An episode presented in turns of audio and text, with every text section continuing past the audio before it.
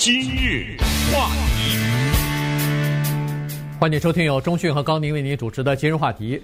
在去年的圣诞节那一天呢，在 Nashville 这个地方市中心发生了一次巨大的爆炸案啊！这个是由一个人呃把这个炸药放到自己的车里边，然后半夜开到市中心，把车停在马路旁边。然后在凌晨的时候呢，发生了爆炸。呃，当时这个爆炸案发生之后呢，我们在今日话题当中跟大家讲过哈，所以那个时候呢，资讯还不是特别完全，所以只是把当时的情况和手头有的资料跟大家说了一下。但是经过两个多月过去了，调查人员也了解到了更多的情况，所以我们陆续也掌握了更多的资讯。所以今天呢，我们把这个事儿啊和其他的一些有关于阴谋论的这些事情呢，一起再跟大家讲一下。因为呃，从目前的状况来看，尤其是在一月六号冲击国会这个事件来看呢，这等于是阴谋论达到了高潮了。呃，已经呃涉及到不光是个几个人的被洗脑，而这个是已经涉及到整个民主的这个安全，呃，不是这个民主体制和和这个整个的呃国家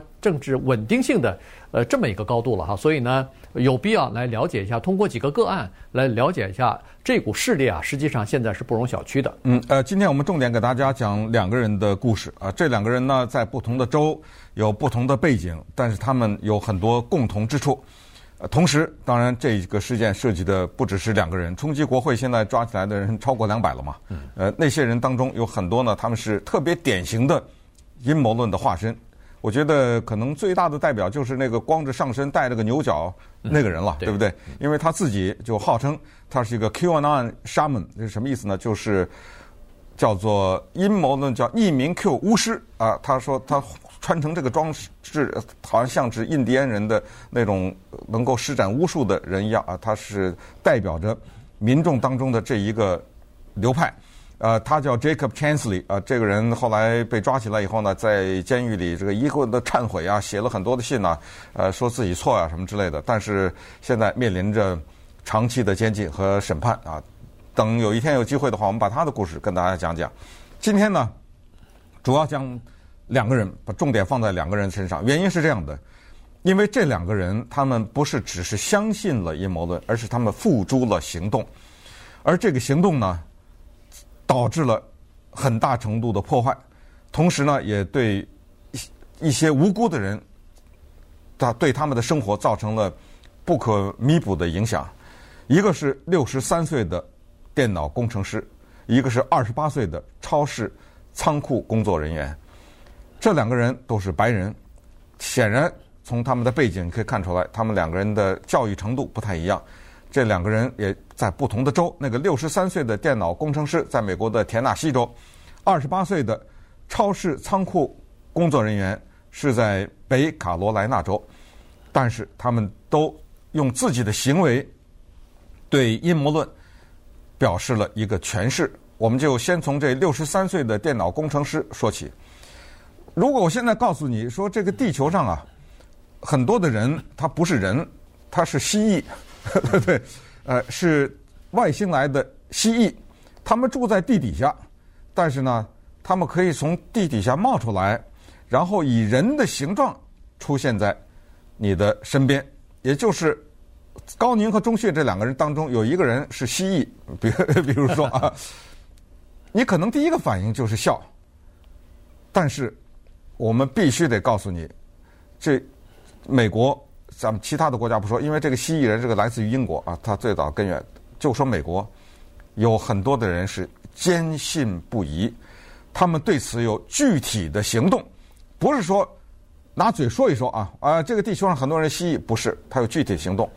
Anthony Warner 在田纳西的纳什维尔这个地方开着车爆炸的这个人。就坚信地球上有一些人是蜥蜴，那我们看看他是怎么个信法，走怎怎么走上这条路的？对，呃，具体是什么时候开始相信的不知道，但是在最后的这一刻啊，当然他最后不是在圣诞节那天就把自己的车炸了以后，自己也就随着车一起死亡了嘛，这是他自己精心安排的，就是说要以这种方式结束自己的生命，但是在他死之前。的认识他的人，或者是女朋友，或者是其他的呃认识他的人当中呢，人们是知道他对这个东西是非常相信的，而且到最后已经呃又写文章，又把文章发给这个朋友去看，然后喋喋不休的自己在嘴里头还在讲，说明他是非常坚信这个东西的。他说外星人已经控制我们地球了，外星人的那些形状呢都是像蜥蜴、爬行动物，然后生活在我们的地底下的。若干的非常发达的管道或者是隧道之中，嗯，然后其中有一些已经成精了，嗯，这些成精的，它的外形啊可以变形的，它可以变成人，它可以变成其他的东西，反正。你根本不知道，你在有一些人像 Bill Gates 什么的，他就说就是这些人，哎、对对，他他说有还有具体的人，索罗斯啊什么的都是这样。哎，这个 Bill Gates 什么呃，喜来利克林顿是吧？这这些都是叫做蜥蜴，嗯，蜥蜴人啊，这些人呢，其实不是我们真正的人类，是外星人要变成他们这个样子呢，要控制我们的这个地球。所以呢，他是坚信不疑的，坚信不疑之后呢，他采取一些行动。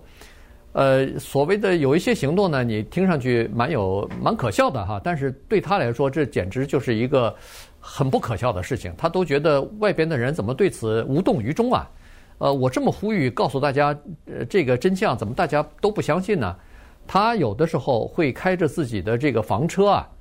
呃，不是房车，那叫什么？呃，RV，就是那种呃，可能就是一种休闲车吧。休闲车啊，就是呃里边有床啊什么的，可以露营，可以睡在车里头的这种车啊。他呢开着这车到附近的，比如说是公园里头去。他认为他附近的那个公园是叫做蜥蜴外星人蜥蜴大本营。对，所以呢，他的休闲，别人休闲了和家人出去，他没有家人，他没有孩子。他跟他自己的父母亲和兄弟姐妹全部断绝来往了，所以呢，在这种情况之下，他的休闲活动是什么？就是开着车到那公园里头露营。露营他不算，他还带着枪呢。然后他有叫做红外线的瞄呃望远镜或者是侦测装置。然后，因为他要找地下的那些呃外星的蜥蜴人。他说很不容易啊，找这些蜥蜴人是非常不容易的。有两点，第一是这蜥蜴人呐，他可以根据外边的环境随时调整自己的温度。我们都知道红外线它是依靠人体的那个热量来侦测到你的，可是蜥蜴是叫做冷血动物，所以很难抓住呃这些人啊。但是呢，他是锲而不舍，他是非常努力的在找。他说这是第一个难度，第第一个难关。第二个难关是当你找到了一个。我都不知道他找到的是老鼠啊，还是什么 在地下窜的这些有热量的这些，呃，就是他看到这些红点在动啊。他因为有个红红外线的这个瞄这个探测仪嘛，他说我找到这个之后呢，突然发现有的时候你你觉得你是个猎人在猎杀这个这个外星的蜥蜴呢，结果没有想到后来你发现你是在被人家猎杀呢，人家在跟踪你了。嗯，对，你可能觉得这个人疯了。对不对？呃，可能，但是很多的人是在他的这个群体当中的一份子。如果你下次有机会去美国的田纳西州的纳什维尔这个地方的话，在它的西边有一个 Montgomery Bell Park，请到那儿去留几张相，因为那个蜥蜴人就在那儿了，那 就在那个公园里呢，因为他已经经过长期的侦测，他发现他的大本营在那儿，而且他还发现了一个重要的。一点就是这蜥蜴人枪打不死。他说这些蜥蜴人呐，当子弹打到他们身上的时候，子弹会反弹回来。我都不知道往下怎么进行了这个话题。但是一个高级的电脑工程师，收入很好的，他有的时候去旁边的一个餐厅啊，就是美国吃那个 waffle 啊这种餐厅里面，他会把那餐厅里的人账单全买了。啊，他是这样的一种人，非常热心的一个人，在生活当中。那帮着人修电脑啊，帮着人解决问题，个个都说他是好人。基本上没有人什么人说他，就大家有的人说他有点怪异，但是就这个人品来说，很少有人说这个人不怎么样，只是他非常的孤僻而已。他就能够开着车在那儿，而且多少年，二十几年。这二十年哪来的这个数字呢？后来啊，他是到他常去的那个餐厅去吃早餐嘛，不就美国那种早餐嘛，对不对？甜甜甜的，对。waffle 嘛，waffle，他就那儿交了一个女朋友，这个女朋友呢是这一家餐厅的一个女服务员，呃，大概两个人他去的久了就聊天聊天就熟了嘛，熟了以后变成男女朋友关系，然后呢，这个女朋友就开始去他家，他住在那么一个公寓里面嘛，也也不是公寓了，就是他自己拥有的一个这么一个房子啊，但是那种 townhome 啊，还是 condo 啊，还是那种房子。这个女朋友去的第一次去他的家里，他就跟这个女朋友讲了一句话，他说：“你是过去二十年来第一个走进我这房子的人，我这二十年没让任何一个人走进来过。”这女朋友吓一跳啊！他说：“这出了什么事儿？”他这时候说：“我告诉你一个真相，为什么是二十年？九一一，嗯，啊，二零零一年，伊斯兰恐怖分子袭击了九一一，袭击了我们的纽约的两个大厦。他说那个是假的，不是，那是美国政府制造的。就我对美国政府的仇恨，我对外星人呐，什么对我们这个星球的控制啊，什么都来自于九一一。”美国政府制造了这个事件，等于是自己杀自己了，对不对？为了制造一些争端呢，或者是为了石油公司，为了反正这个这个阴谋论大了去了啊！关于九一的这个阴谋论是非常多的。他说：“就那以后，彻底改变了我对这个国家的看法。我以政府为敌，但是呢，你看他最后的那个行动没有伤害任何人，而且他确保没有人伤受到伤害。他在大喇叭里广播：‘你们快离开，你们快离开！’对，我要爆炸。”这个啊，特别像今天我们介绍那个接下来第二个人，就是这两个人在这点上是很像。他们有个特别大的一个原则，叫不伤害无辜。啊，我这个举动，我的伤害全部的是针对的美国政府。那么稍待会儿我们再来把这个事情，就是把这两个人物的故事和这个阴谋论的前世今生啊，来给大家来算是一个小小的总结一下吧。今日话题，欢迎继续收听由中讯和高宁为您主持的今日话题。这个 Anthony Warner 华呃华纳先生啊，他就是刚才说的这个田纳西州呃 Nashville 的这么一个居民啊，六十三岁，呃，电脑工程师，呃，曾经拥有过一个。景林公司吧，但是后来呢，他把景林公司给呃卖掉了，还是关闭了，然后自己就变成一个叫做呃自由职业人啊，变成一个 IT 的这么一个呃呃承包商也好，是这个呃咨询公咨询公司也好，他专门有这么个咨询公司，就是帮一般的客户啊、个人或者公司来维护他们的电脑系统的。他对自己的这个电脑方面的知识和这个能力是非常自信的哈，所以呃他有些客户。但是呢，根据他的那个刚才所说的这个呃女朋友在那个 Waffle House 打工的这个女朋友 Deck 的说法呢，就是说，在差不多去年的时候吧，他呃这个整个的行动和有的时候讲话呢出现了一些怪异。他现在回想起来，认为说可能是跟他诊断出来患有晚期的癌症有关系啊。那个时候他曾经说过自己诊断出癌症来了。但是呢，他没有告诉其他的人，呃，这个严重到什么程度，还有多长时间，呃，医生说他可以活，所以呢，他就采取了一些比较奇怪的做法。现在这个，呃，他这个女朋友呢，就想起来说，其实那个时候就已经有一些这样的信号了哈。呃，首先呢，就是说他已经把自己的房子住的这个地方，基本上东西全部清空了，在他的家里边，除了有一个气垫床。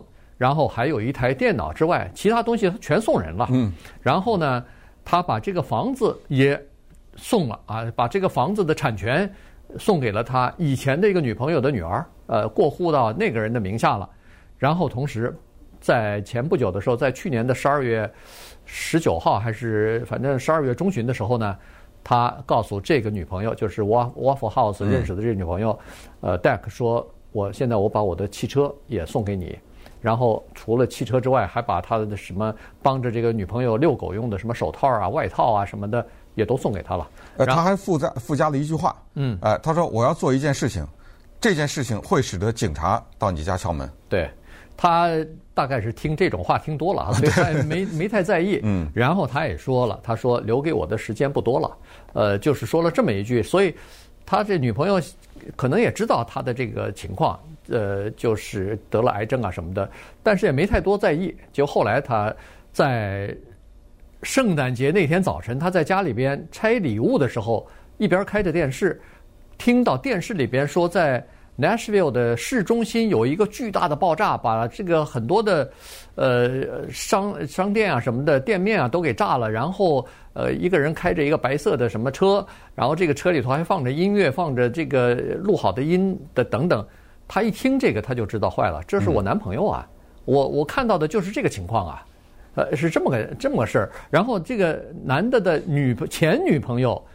曾经报过警，说是，哎，我看这个华纳先生啊，现在我的男朋友有点不大对劲儿啊，他在家里头自己在安装那个土制的炸弹啊，他在制作土制炸弹，他报告给警察局了，警察局来看了一次以后呢，后来就没有跟踪，呃，就没有继续在这个监视或者是追踪下去，这事儿现在联邦调查局在进行调查呢。嗯，呃，但是不管怎么说呢，我们大概有一个图画啊，这个图画就是这个叫 Anthony Warner 的。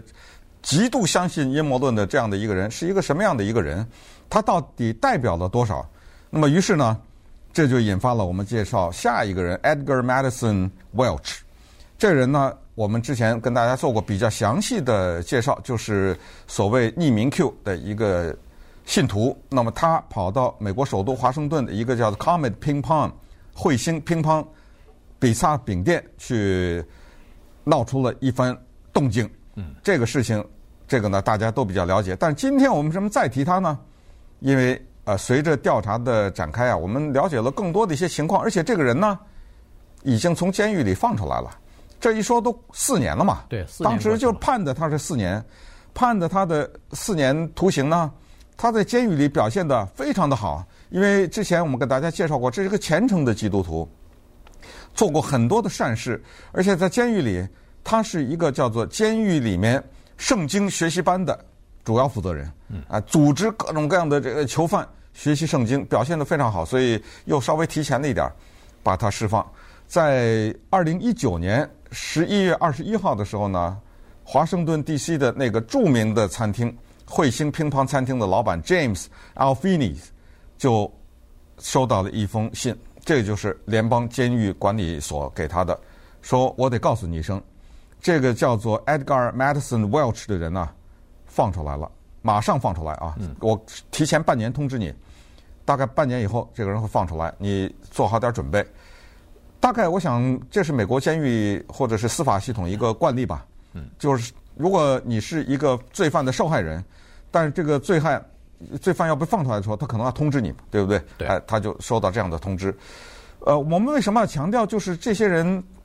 他有另外的一面，就是如果今天我们把这个 Edgar Madison Welch 的他生平当中的另外一些事情讲给大家听的话，哦，你会觉得这是个大好人呐，真的，就是说他的善的那一面是我们很多人可能做不到的。嗯可是呢，因为阴谋论使他误入歧途，呃，他自己承认不承认误入歧途，现在也不知道啊。但是至少他。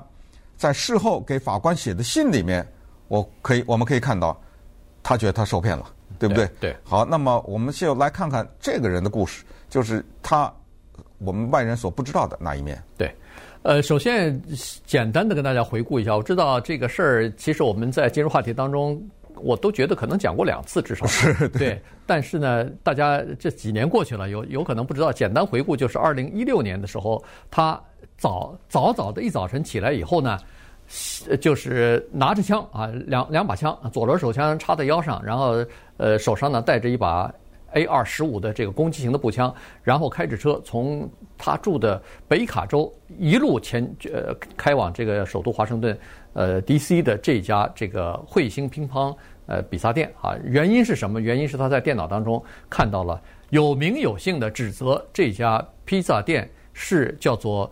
呃，民主党的一些大佬、一些知名人士，包括什么呃，当时的竞选总统的候选人喜来利，或者是一些民主党的参议员什么的，在这个地方经营的一个地下的呃不为人知的这么一个叫做呃贩卖儿童的网络啊，在这儿呢有很多儿童呃非常无辜的儿童被虐待、被被强暴、被这个吸血什么的等等。所以呢，他说不行，我不能再做事下去，我必须要解救这些人。于是他就拿着枪就去了。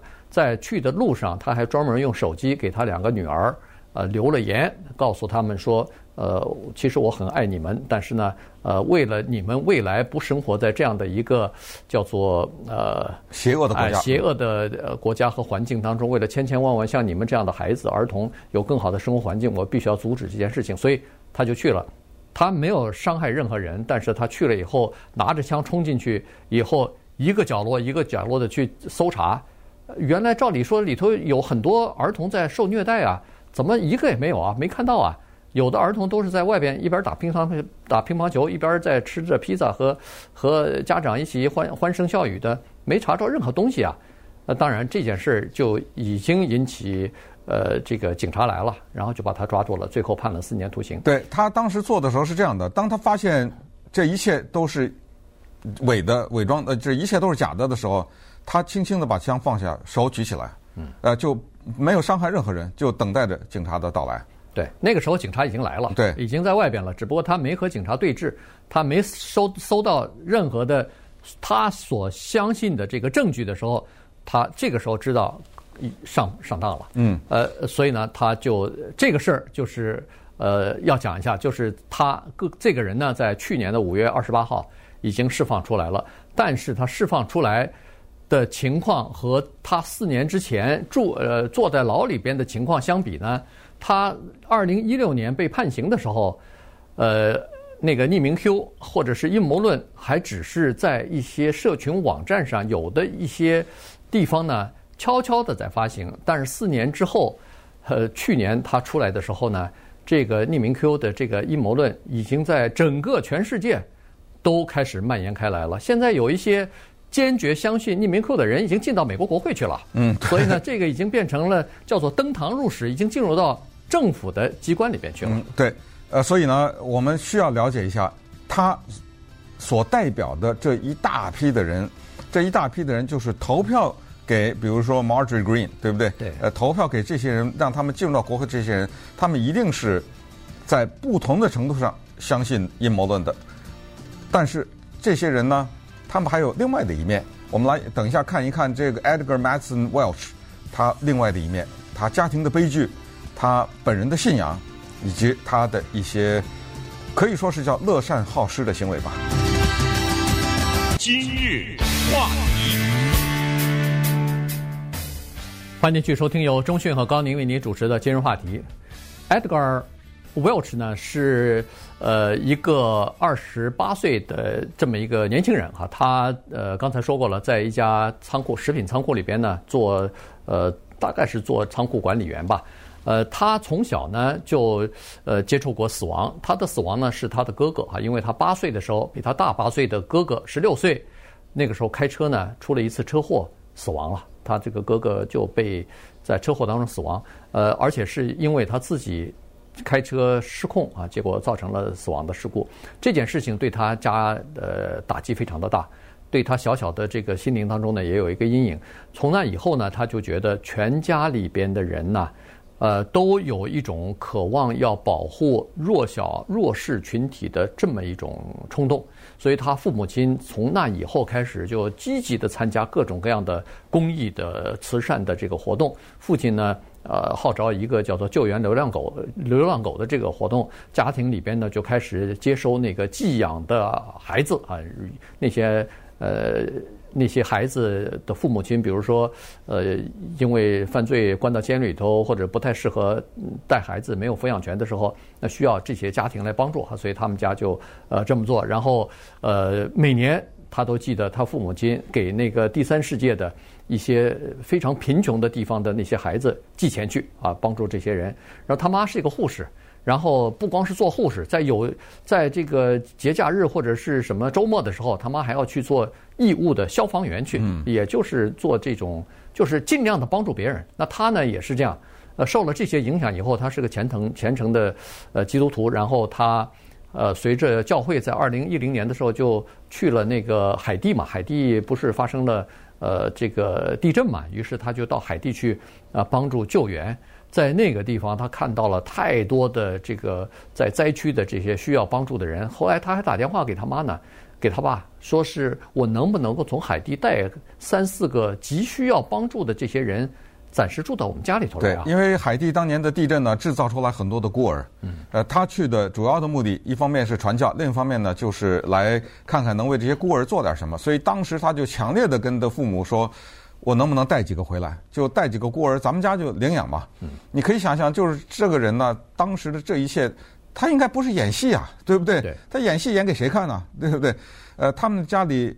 这种爱心呢，有传统。你像他们收养的这些流浪狗，他对外宣传就是叫 “no kill”，因为我们知道，在一些公共管理的收容所里面，这些狗就被处死了嘛，安乐死了。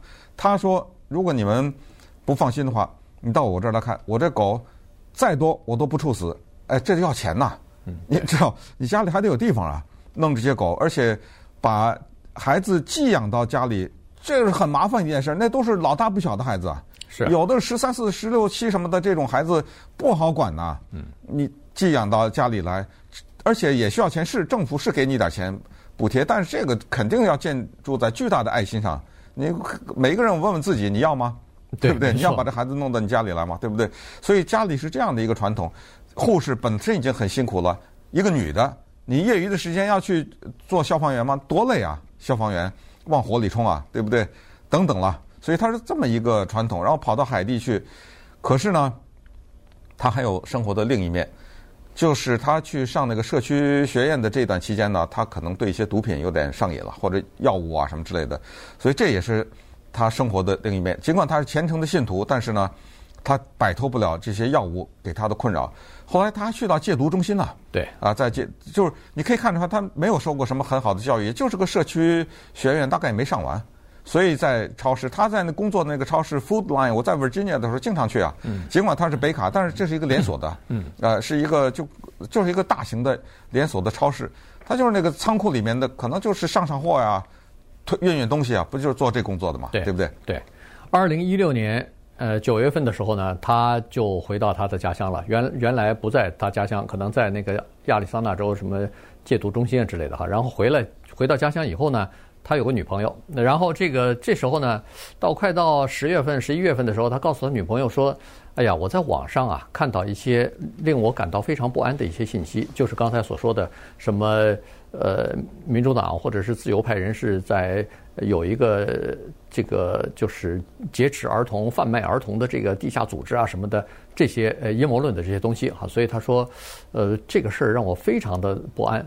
他女朋友说：既然这样的话，你就去阻止他们呀。”哎，这句话他听进去了，所以这就有了后来他去那个他去那个彗星乒乓呃披萨店的这件事情哈。所以呢，哦，没有没有，他女朋友的意思是说，你不要胡思乱想哦，哎是这意思，对，是没错，可以理解为，但是他女朋友的呃 stop it，就是说呃你想多了，因为这样一下他们俩关系破裂了，你知道吗？就是因为他女朋友不同意他这个做法，这个人呢，呃，Welch 之前有一段婚姻的。但是后来他一直是吸毒什么之类，或者是药物上瘾呢，他那个婚姻就解体了，呃，离婚了。离婚了以后交这个女朋友，他们俩在这个问题上面分裂了，因为这个比较关键，就是说在他监狱出狱以后的生活的改变哈，有有点关系。所以他在这个问题上呢，跟他女朋友决裂。那他女朋友说：“你要这么一意孤行的话，那我没办法跟你好。”呃，这个里面有个小背景，就是他怎么知道的呢？关于这些什么虐待儿童什么之类，就是维基解密嘛。但是维基解密当时把八年前的一个电子邮件，就是那个 James Alefantis，就是华盛顿 D.C. 的 Comet 乒乓这一家比萨饼店的老板，给当时民主党的一个算是委员会，就是竞选委员会的这么一个，大家都知道这个 John Podesta 嘛，呃，很著名的这么一个帮着喜来利的这么一个人呢。比萨饼的老板和 Podesta 两个人有个电子邮件，在这个电子邮件里，这个比萨饼店的老板是说，如果你们民主党有这个募款会的话，到我这儿来募款，在我的餐厅，我给你们准备 cheese pizza。大家都知道这个叫奶酪比萨饼啊，嗯，但是呢，就有好事的人，所以阴谋论为什么说他前世今生？你要知道他怎么来的，就有这么一个人。在网上发了一个东西，他说：“你们知道这个奶酪比萨饼是什么意思吗？这是暗号。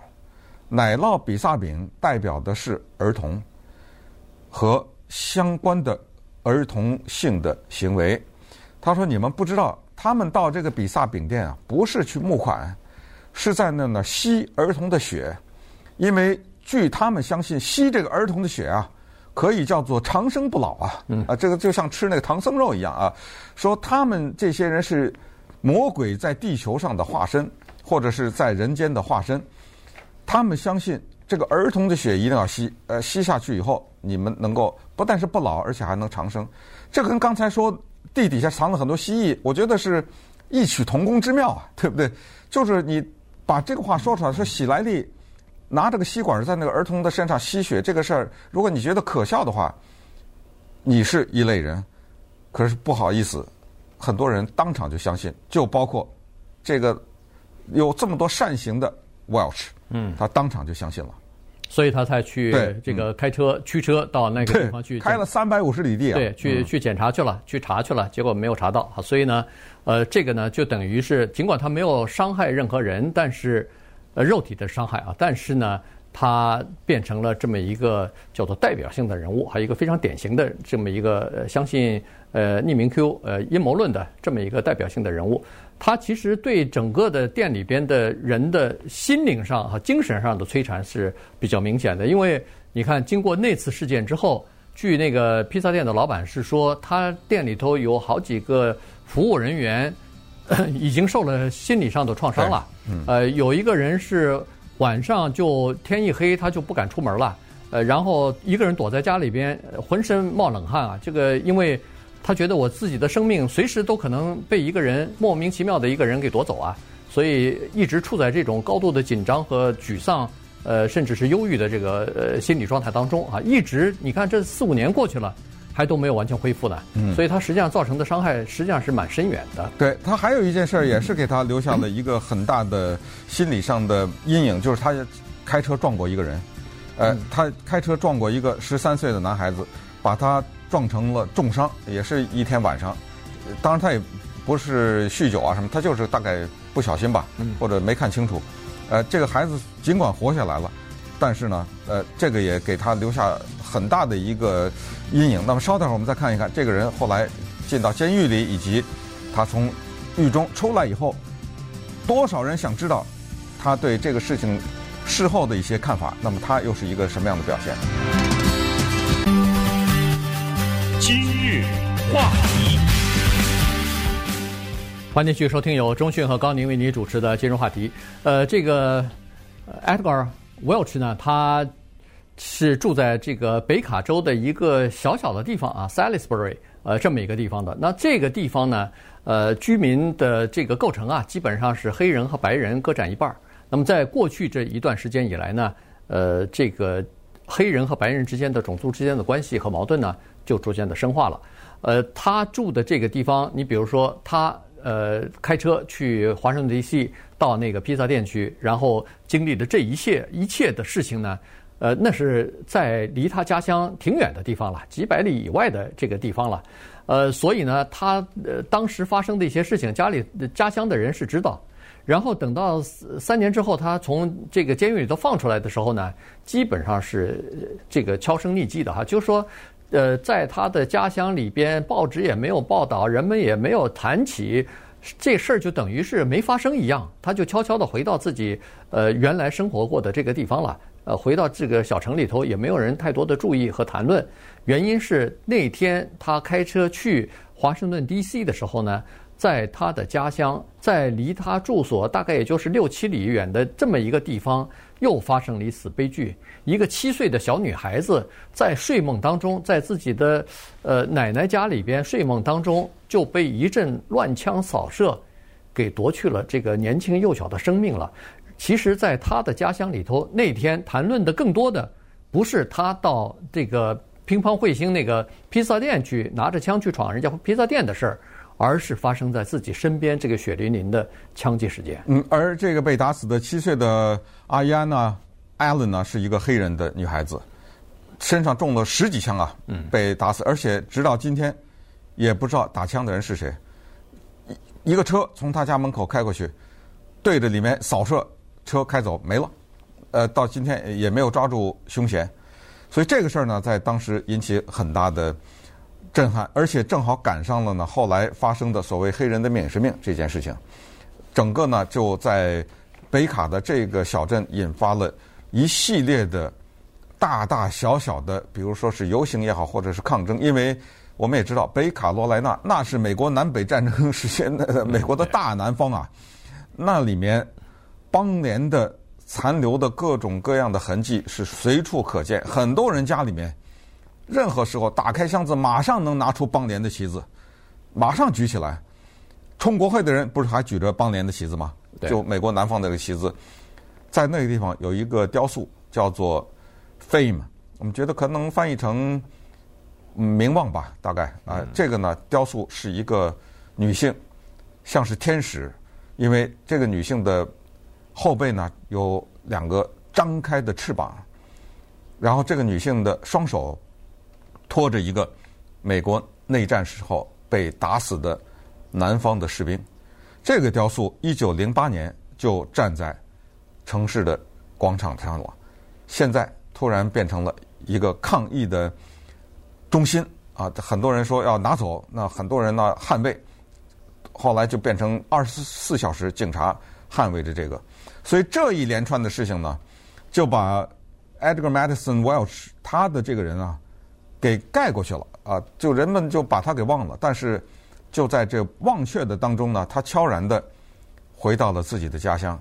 当年已经对外宣布要跟他分手的女朋友，突然之间宣布两人结婚了。嗯。啊，不光是宣布两个人结婚了，还在脸书上放了一组照片，让大家可以看到他肚子已经鼓起来了啊，马上要生孩子了。那么对于 Welch 这个人。说你现在从监狱里出来了三年多，你有没有改变想法呢？你还相信不相信说在那个比萨饼店里面有吸血的情况发生呢？你还相信不相信匿名 Q 呢？你以后的生活怎么设计呢？对于这些冲击国会这些人你怎么看呢？这些问题大家都想知道，但是没有一个人敢问他，嗯，包括媒体也没有采访。我们唯一所知道的是，当他被判刑的时候。为了减轻自己的刑罚，他给法官写了一封信。这封信呢，他是用手写的，大家都在网上可以看到。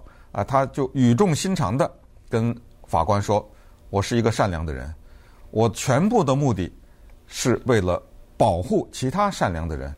从我的行为你也可以看到，我没有伤害任何其他的人。如果我的行为吓到了一些人的话，那我诚挚的道歉，因为。”这个事件过了以后，我才意识到我是多么的愚蠢。他的确用了这个愚蠢啊，和用了鲁莽这两个字。我是一个鲁莽的人，做了一件非常愚蠢的事情。呃，到此为止。所以他对于接下来发生这些事情，他也就不说了哈。媒体也没有找到，而全部的注意力集中在那个被打死的七岁的黑人的女孩子和这一尊叫做“荣誉”的雕像的上面。呃，这个荣誉这个雕像呢，是呃要多说几句哈，因为在我们没有在南方生活过呢，你大概不太了解南方的文化当中。其实以前我们曾经讲过哈，就是雕像运动的时候曾经讲过，在南方的运动当中呢，这个对南北战争这件事情，因为南方军不是失败了嘛，有很多南方的这些家里边都有自己的。不光是先生，或者是子女，或者兄弟、呃姐妹，呃死亡啊，这件事情呢，对南方的文学的影响，对南方的这个历史的传承，都是有有这个很大影响的。他们实际上呃很多南方的家庭不认为自己的家人是等于是白死了。呃，或者说是作为呃耻辱的象征，他们认为不是这样子。即使是我们战败了，但是战败的军人也有自己的荣誉啊。实际上，他这个刚才所说这个 fame 这个雕像是就是这个主题，嗯、就是说。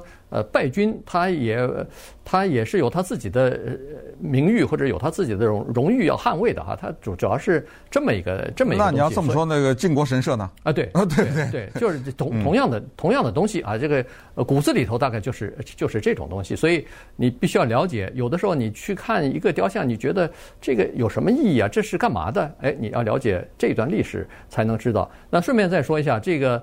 呃，所有的阴谋论其实最早的时候呢，据现在呃这个有有关的专家推测呢，是从这个 JFK 就是甘乃迪总统受遇刺那个时候开始呃生，就是等于是呃滋生出来的哈。因为你只要不能破案，我就种种的想象力发挥了嘛。没错，对对，尤其是一个总统在光天化日之下被人打死，然后最后这个留下一支枪，一个人跑了。当然最后呃又抓住了，但是。有很多人认为这不是啊，抓住也被打死了。对，打死了 这呃，而且人很多人都认为说这不是真正的凶手，这是里头又有这个阴谋，又有那个阴谋，这个阴谋呢太多了哈。然后在九零年代的时候呢，呃，英国有一个叫呃 David Icke 这么一个人呢，他又是另外一套阴谋阴谋。那这套阴谋就是刚才说的那个外星人的蜥蜴变身蜥蜴什么的，对，是吧？呃，他他说的更邪乎了，那个英国女王。呃，伊丽莎白二世那全家都是蜥蜴变的，对吧？